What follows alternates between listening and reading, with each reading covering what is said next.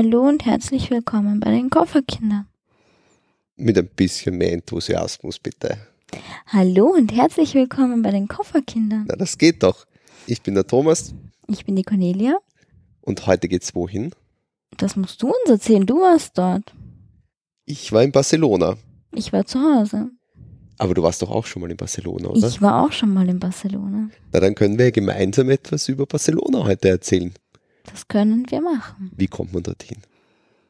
Immer diese Frage. Am besten mit dem Flugzeug. Jedes Mal diese Antwort. Ich habe immer noch nicht verstanden, was du bei dieser Frage von mir hören möchtest. Naja, ich würde gern hören, ähm, welche Airlines fliegen dorthin, was kostet es?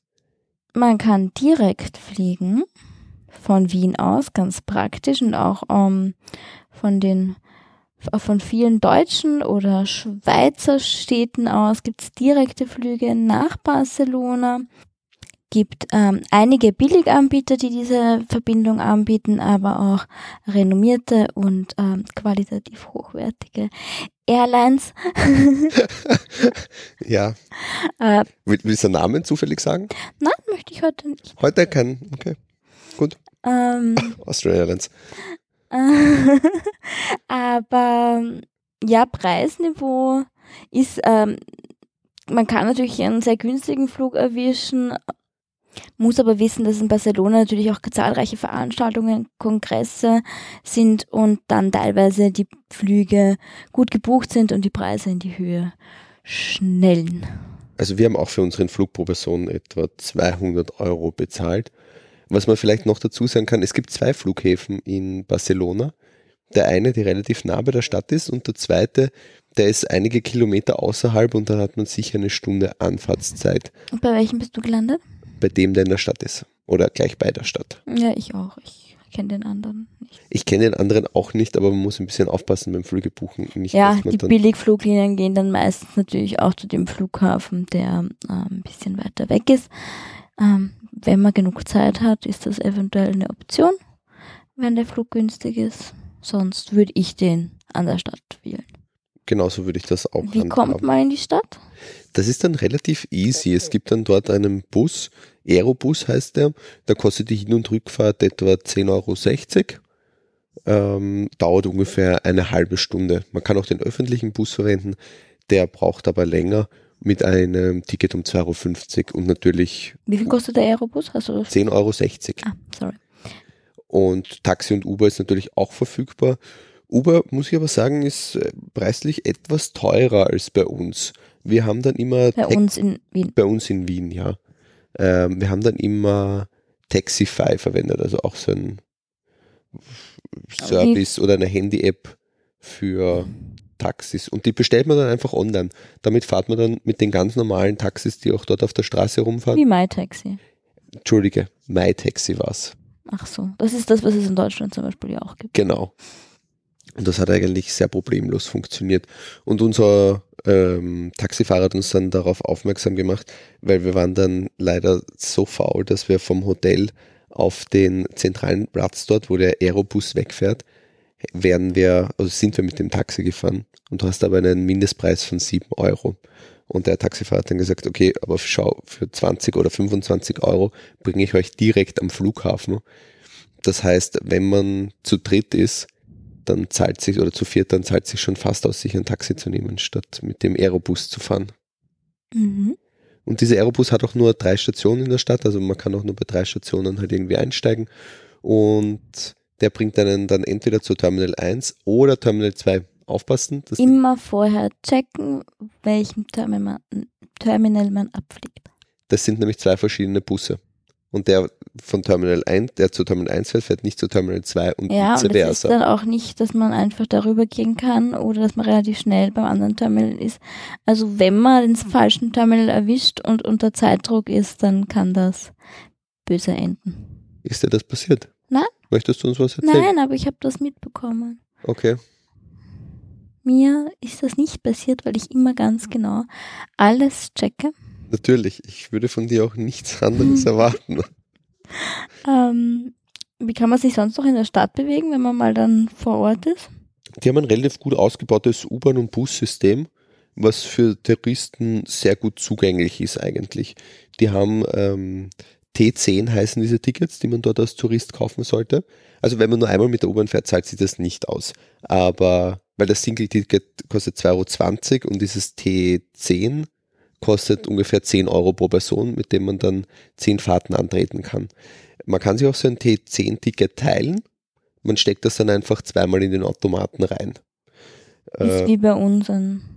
Genau, ja. Und wenn man entwertet hat, dann kann man damit sich eine Stunde 15 bewegen, so viel man möchte. In alle Richtungen. In alle Richtungen. Genau, man kann alle U-Bahn-Linien benutzen, man kann dann von der U-Bahn-Linie in den Bus einsteigen und sollte das weniger als eine Stunde 15 her sein, wo man das in den Automaten reingeschoben hat, dann zieht es einem auch keine neue Fahrt oder dann kostet es sozusagen keine Fahrt. Und, und wir sind tatsächlich auch kontrolliert worden im Bus von einem Kontrolleur. Ich habe das so, so selten irgendwie erlebt. Und U-Bahnen haben diese bekannten Schranken, wo man eigentlich gar nicht ins U-Bahn-Netz einsteigen kann, wenn man kein Ticket hat. Genau, so wie in London auch. Das, bevor man in die U-Bahn einsteigt, ganz herum bei der Station sozusagen, schiebt man die Karte rein, dann gehen Türen auf und man kann durchtreten. Und im Bus ist immer nur wichtig, es wird immer nur ganz vorne eingestiegen und gleich danach sind so Entwertungsstellen und dort muss man auf jeden Fall sein Ticket reinstecken, denn ansonsten zählt es als Schwarzfahren. Ich bin Hop-on, Hop-off-Bus gefahren. Ah, und? Nett. Sieht man viel. ich glaube, es gibt drei Hop-on, Hop-off-Linien. Ja, es gibt drei verschiedene Touren. Und hast du alle gemacht oder? Zwei. Und die waren gut? Die waren gut. Das Praktische bei den Hop-on, Hop-off-Touren, das ist ja nicht in allen Ländern oder in allen Städten so, du kannst an jeder Station aussteigen. Oft hast du es ja so, dass du nur an ein, zwei Punkten aussteigen kannst. Ähm, und dort kannst du halt einfach an jede Station aussteigen und irgendwann auch wieder zusteigen. Und dir eigentlich so die ganze Stadt auch irgendwie anschauen. Und wir haben es dann oft so gemacht, dass wir an dem Tag den Bus genutzt haben, den Hop-on, Hop-off-Bus. Und damit einfach die ganze Stadt besichtigt. Um von A nach B dann auch zu ja. kommen, wenn und wir schon, also nach unserer Stadt. Und habe das öffentliche Verkehrsnetz gar nicht so benutzt. Nein, an dem Tag nicht weil diese Tickets waren, glaube ich, 24 Stunden gültig. Mhm. Das macht ja durchaus Sinn. Macht das dann Sinn. Was kann man sich jetzt alles anschauen in der Stadt? Was habt ihr damals besichtigt? Wir waren shoppen. Hm, naja. Es wundert mich jetzt nicht, muss und ich sagen. Essen. Und shoppen und essen und sind am Strand gelegen. Ja, am Strand gelegen sind wir nicht so wirklich. Wir waren einen Nachmittag am Strand, haben dort gut gegessen, Paella und uns dann so ein bisschen die, es war nicht so warm und ein bisschen unsere Zehen in den Sand gehalten. Ähm, für mich ist aber Barcelona nicht so unbedingt die Badedestination. Ja, man muss ja auch dazu sagen, der Strand ist jetzt auch nicht so unfassbar gut dort. Es ist halt ein Stadtstrand. Eben. Und was man halt dazu sagen muss, dass man halt ja unheimlich auf seine Sachen aufpassen muss in Barcelona. Also ähm, wenn du nur zu zweit bist, dann ja könnte einer ins Wasser gehen, der andere müsste auf die Sachen aufpassen. Oder man hat so wie der Tom. Möchtest du uns von deinem Equipment erzählen? Nein, möchte ich eigentlich nicht. Da, dann erzähle ich's. Der Tom hat so einen wie einen Rucksack, wie einen Beutel ähm, aus so einem Travel Safe heißt ja, das. Ja, ich wollte es zuerst erklären. Ach so, okay. Ja, ein Travel Safe, das ist so ein Beutel aus so einem Stahlgeflecht, den man nicht durchschneiden kann, ähm, mit auch wie so einer Fahrradkette und den kann man dann am besten nicht an den Tischbein hängen, weil den könnte man in die Höhe heben, weil wenn man irgendwie Festes einen Laternenmast oder an einen Fahrradständer kann man. Aber ich glaube, so wie kann man, ich weiß nicht, ob man sich das vorstellen kann. Also das Ganze ist ungefähr so ein vier Briefumschlag groß und oben, okay, ich, das wird auch nicht besser, wenn ich das. Äh, es ist ein, äh, ein Rucksacksafe oder ein Taschensafe. Ja, aber sehr, sehr dünn und transportabel. wir werden, das, wir werden das einfach in die Shownotes linken, das kann sich Genau, ein gutes Material, es ist leicht, es ist nicht sonderlich schwer, aber es ist auch nicht so leicht aufzukriegen. Genau, so kann man. Und das ist, das ist wirklich sinnvoll. Also gerade wenn man irgendwo halt am Strand liegt, damit das nicht gemobst wird. Also hätte ich das damals gehabt, wäre ich vielleicht mehr baden gegangen, aber nicht so ein richtiger Badestrand. Wobei, wenn, also schon ein Badestrand, aber immer ein Stadtstrand, wie du sagst. Und wenn es mal sehr heiß ist in Barcelona, sicher super, um sich kurz abzukühlen. Genau. Und man kann de facto eigentlich fast mit der U-Bahn bis an den Strand fahren. Es sind dann halt schon noch sicher 500 Meter, ein Kilometer zu gehen. Ähm, gibt aber diverse Buslinien, die eigentlich fast direkt an den Strand fahren. Der ist sehr einfach zu erreichen. Dort gibt es einen Haufen Clubs, dort gibt es äh nette Cafés, Bars, eben aber auch Clubs zum Ausgehen, das Opium zum Beispiel. Ähm, echt nette Locations, wo du dann halt eben auch am Strand feiern und tanzen kannst und wir werden das Opium auf jeden Fall linken. Wir haben dann noch von einem Einheimischen dort einen Beachclub empfohlen bekommen. Der lebt dort in Barcelona. Wir haben ihn leider selbst nicht besuchen können, weil das äh, Wetter einfach schlecht war. Das, äh, Tom hat sich Regen ausgesucht. Ich habe mir Regen ausgesucht, also es war super optimal. Aber der Club soll extrem gut sein. Casanova, Casanova Beach Club heißt der. Ähm, der ist so 30 Kilometer außerhalb von der Stadt oder 25 Kilometer außerhalb soll aber deutlich besser sein als alle die, die man in der Stadt drinnen Dann gibt es natürlich diese äh, Poolpartys im W-Hotel oder so. Also wenn man feiern aus ist, ähm, findet man in Barcelona einiges. Den Puro Beach Club, der war auch noch zu erwähnen, das ist, glaube ich, so nach dem W die einzige wirkliche Poolparty, die untertags stattfindet. Immer samstags die Liegenpreise fangen ab 90 Euro ungefähr an. Also das Ganze ist nicht besonders günstig. Wir haben in einem kleinen Boutique-Hotel gewohnt. Ich zufälligerweise auch in dem gleichen? Ja, aber das wusste ich vorher nicht, als ich gebucht ja. habe. Eben zwar im Europark Hotel, was wirklich sehr, sehr empfehlenswert ist. Das Essen war, also das Frühstück war ausgezeichnet dort. Die haben eine nette Dachterrasse, wo auf der einen Seite kann man sich ein bisschen hinlegen und relaxen. Auf der anderen Seite ist ein kleiner Pool. Die Preise von, vom Zimmerservice oder vom Roomservice, die sind wirklich sehr moderat. Also irgendwie eine Flasche Weißwein 10 Euro, eine Flasche Cava 15 Euro und das ist schon das teuerste, was dort auf der Karte gestanden ist. Also wirklich sehr zu empfehlen und das Personal überaus freundlich. Und auch super zentral gelegen eigentlich. Ja, zur Sagrada Familia sind es vielleicht zehn Minuten zu Fuß. Zur Rambla sind es ebenfalls zehn Minuten zu Fuß. Also es liegt wirklich gut. Was ist die Rambla? Die Rambla ist dort eine, ich, würd, ich würde mal sagen, eine Einkaufsstraße, beschreibt es das am besten. Mhm. Dort, wo halt die, ein touristischer Hotspot, wo irgendwelche Straßenkünstler sich ausleben und gaukeln und versuchen dort irgendwie Geld zu verdienen. Und da reihen sich halt ein Marktstand an den nächsten. Gibt auch eine, schöne Markthalle an der an der Rambla selbst. An der Rambla selbst. Wobei es in Barcelona einige Markthallen gibt und die ähm, dort natürlich eine der touristischsten ist. Ähm, gibt dann außerhalb noch ähm, ein paar, die.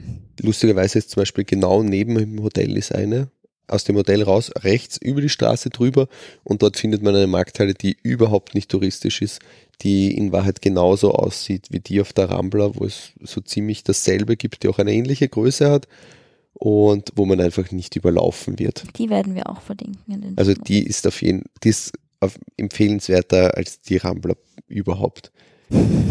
Ja, mir hat die Straße jetzt nicht so Nein, gefallen. es gibt es, auch nicht sonderlich viel. Es gibt, es gibt genau. halt so Souvenirläden und ähm, diese typischen Touristenrestaurants, wo sie dir halt Tapas verkaufen, die, weiß ich nicht, nicht alle unbedingt richtig typisch und gut sind.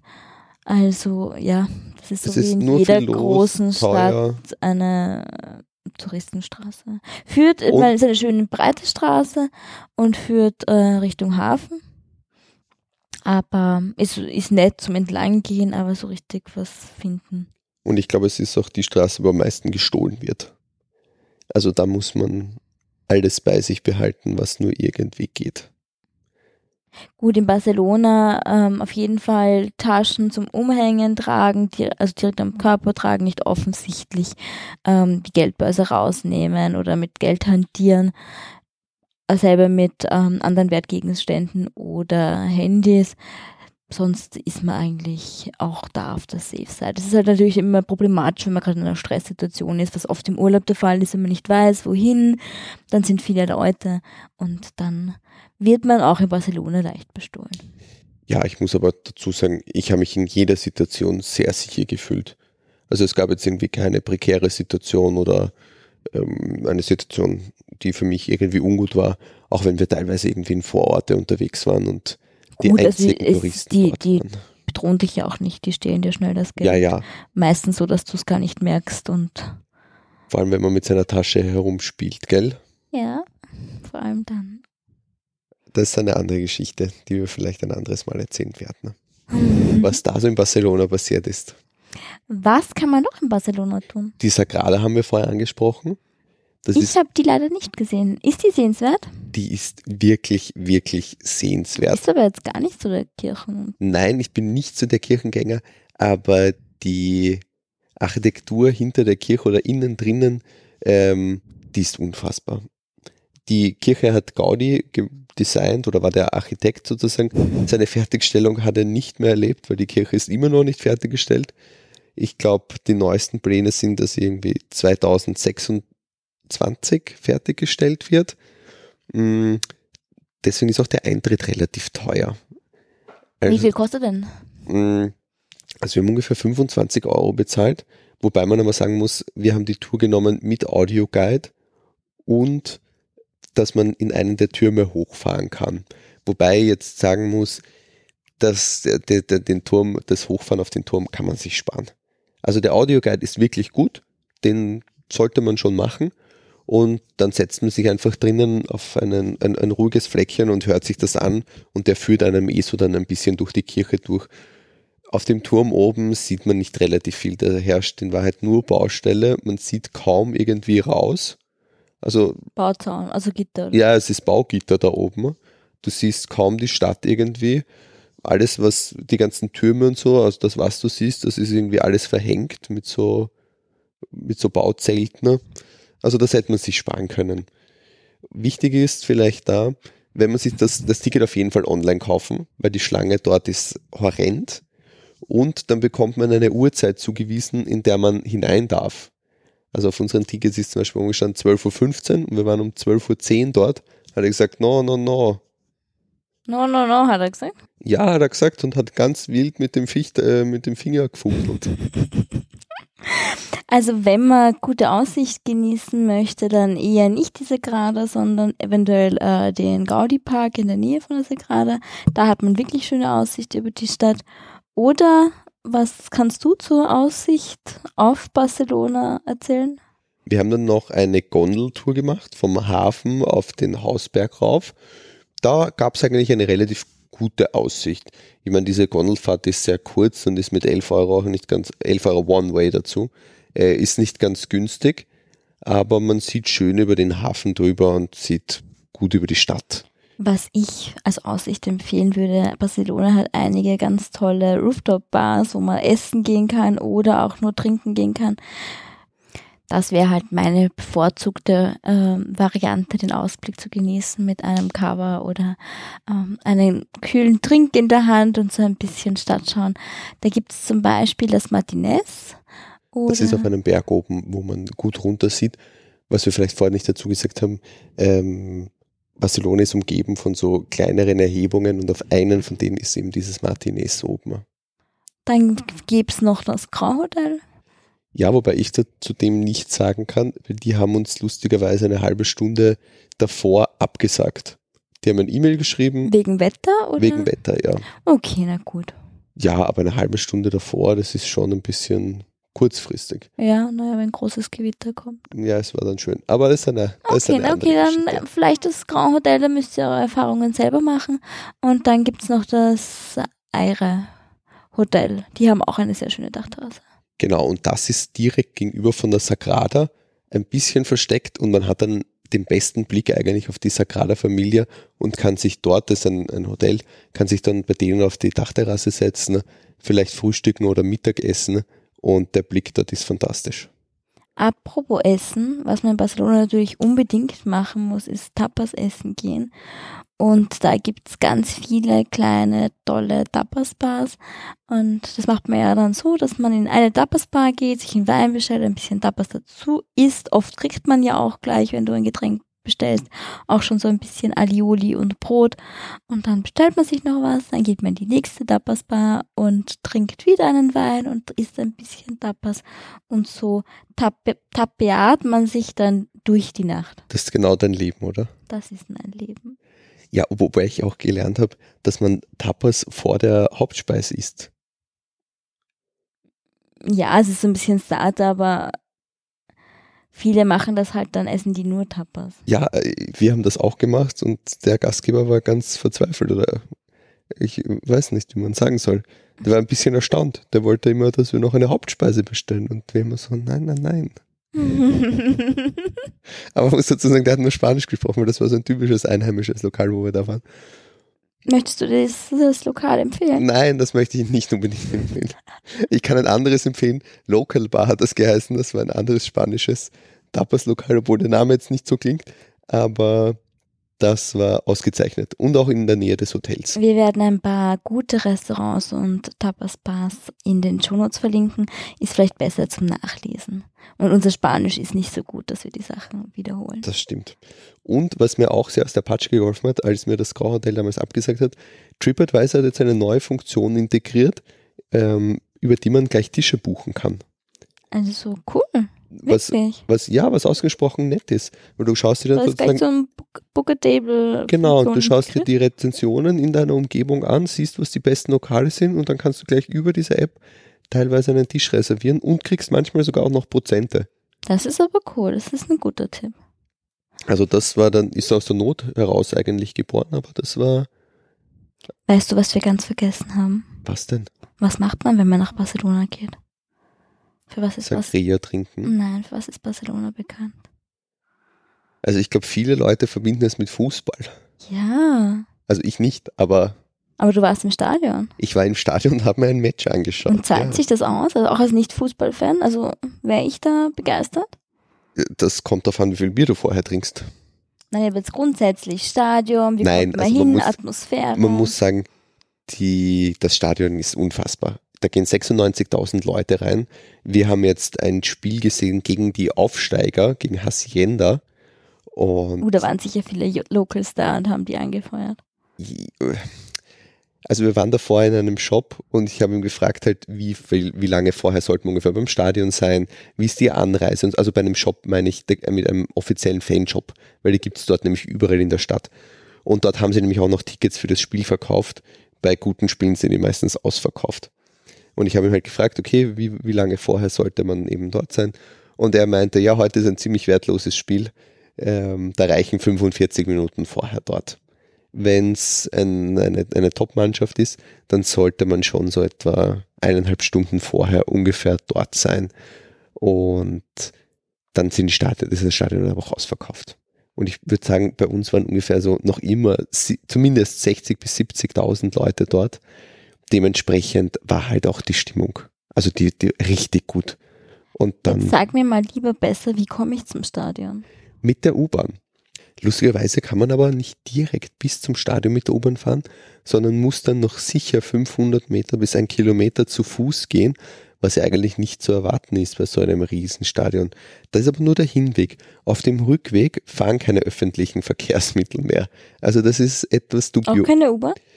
Nicht, dass ich wüsste, aber du kriegst ja auch nicht äh, so 90.000 Leute, kannst du ja nicht mit einer U-Bahn-Linie abtransportieren. Das geht ja gar nicht. Nein, Sondern aber wenn das setzt dann- häufiger fährt. Ja, das setzt dann eine Völkerwanderung ein und man folgt dann einfach den Menschen. Wir hatten keine Ahnung, wo wir hingegangen sind. Wir sind dann einfach nur der Masse gefolgt, Richtung Stadt ungefähr. Und dann waren dann einfach dort alle auf der Hauptstraße. Da Na, wie weit geht man da? naja, wir sind dann sicher eineinhalb, zwei Kilometer gegangen bis zu einer anderen U-Bahn-Linie, die dann halt nicht mehr so voll war, weil Bus hat man vergessen können, da war einfach Alles über. einfach ja. alles zu. Und dann ist man einfach, und viele sind aber auch einfach direkt in die Stadt gegangen. Weil das Stadion ist so, ich würde mal sagen, vom Zentrum halbe Stunde, dreiviertel Stunde zu Fuß. Seid ihr dann bei der Stierkampfarena auch vorbeigekommen, bei der alten? Ja, wir sind bei der alten Stierkampfarena auch vorbeigekommen.